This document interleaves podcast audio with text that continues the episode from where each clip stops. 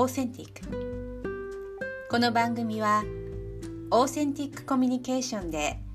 自分らしく生きる人を応援するライフコーチコーチトレーナーのホイスラーめぐみがお届けします。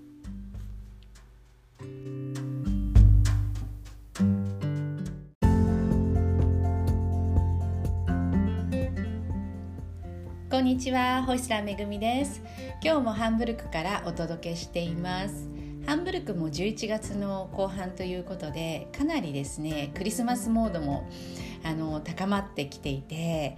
あの街に出るとねすごくこう綺麗なツリーだったりとかデコレーションイルミネーションがあったりします。であの気温の方もだいぶ下がってきてですねあの森に行ってもすごくねあの木も裸になりつつあるかなと思っています、えー、今日の時間なんですが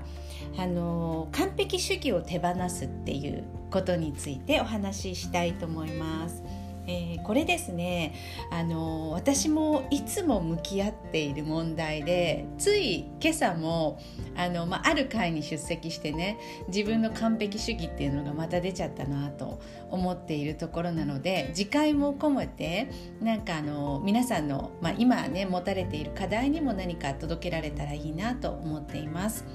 で完璧主義ってあの私は完璧主義なんですっていうふうにあのもう最初からね思っていらっしゃる方もいらっしゃると思うんですけれども意外といや私は完璧主義ではないのであの失敗することも別にあの苦でないしっていう方もいらっしゃると思うんですがどちらかというと私もその後者の方であの失敗をすることも怖くないし失敗をこう自分で冗談にすることも全然こう抵抗がなかったりするので完璧主義だと思ってなかったんですよね長い間。で今の仕事をするようになって自分の内面だったりとか自分に起きていることっていうのをよくこう客観的に見ることが増えたんですよね。でそうする中であ私って実は隠れ完璧主義だったかもっていうことに気づくことが多くなりました。でそれから仕事のことだとやっぱりあの自分の好きなことで自分のビジネスをしているのでこだわりとかも出てきますよね。でそうするとあの会社員時代にあの特に自分の情熱が湧かない仕事をしている時はそこまで完璧を求めていなかったのになぜかこう自分が、まあ、あの作っているサービスとかになるとすごくこだわりが出て完璧主義の自分があの大きく出てしまうっていうこともあの私の場合は結構あるんですね。で完璧主義を、あのがあることで助かることもすごく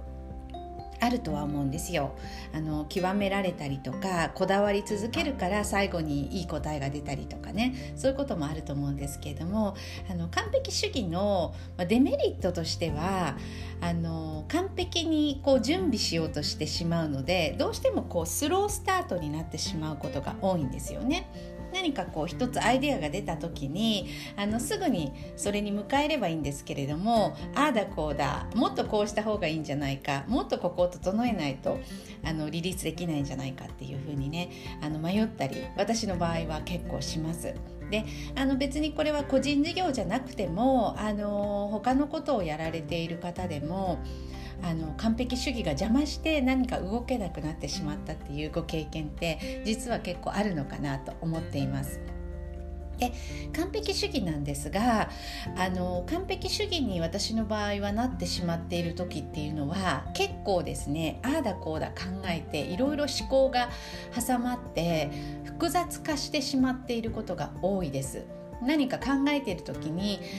なんかあのこれをやりたいんだけれどもしばらくね考えてしまっちゃってるなとか数週間とか何ヶ月とかねここ行動が止まってしまっているなみたいなことがもしあった場合はあの完璧主義の自分を手放せてないんじゃないかなっていうサインに私の場合はなります。でそういう時はあのまず完璧主義に考えてしまっている自分に気づくことですねそこがまずスタートになりますでそういった自分に気づいてじゃあそれをどうすればいいのか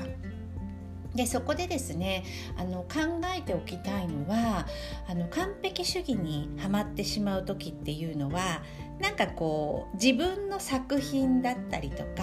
まあ、自分のこうサービスだったり何かこう自分が作り出すものに対して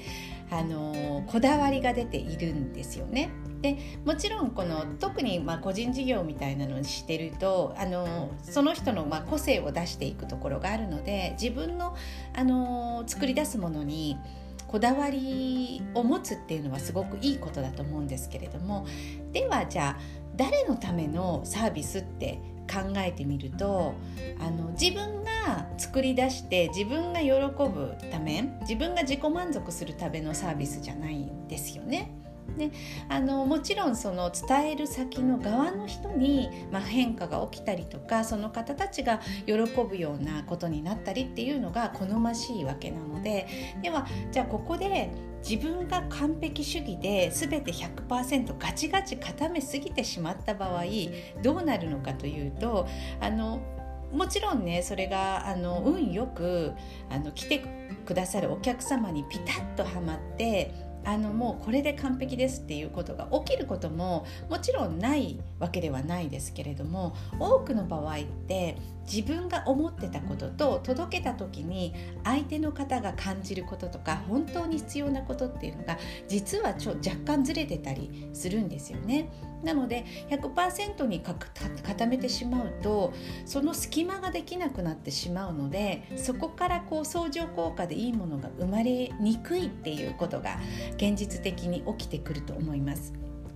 なのであの普段ね、まあ、80%100% 固めないとなかなかゴーサインができないってあの出せないっていう方はそれをよく考えてみてじゃあ私はどれだけの隙間を与えられるのかっていうところですよね。なので本来だったらもしかしたら30%とか40%ぐらいあの自分のレベルだとこのぐらいの準備なんだけれどもみたいな段階で出されてそしてあの相手受け取る側の人たちのフィードバックだったりとか反応あのコメント何かをあのそこに含ませて相乗効果であのできるだけ100%に近いものを一緒に作っていくような感覚でその方があの結果的にお客様の満足度が高いものができたりすると思うんですよね。でこれは確かに私もあの過去にね自分がいろいろやってきたことでもそういう場面があのすごく多かったかなと思います。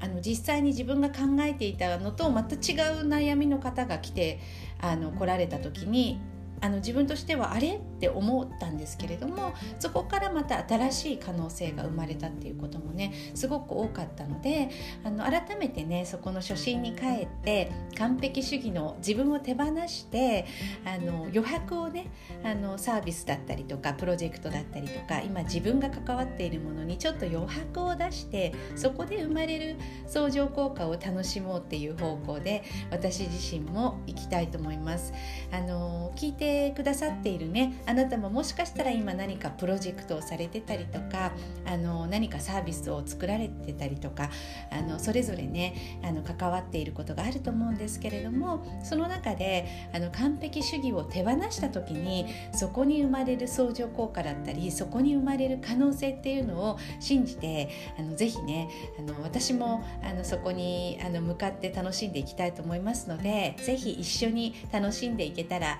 嬉しいなと思います、えー、今日もですねお聞きいただきましてどうもありがとうございます。またお会いしましょう。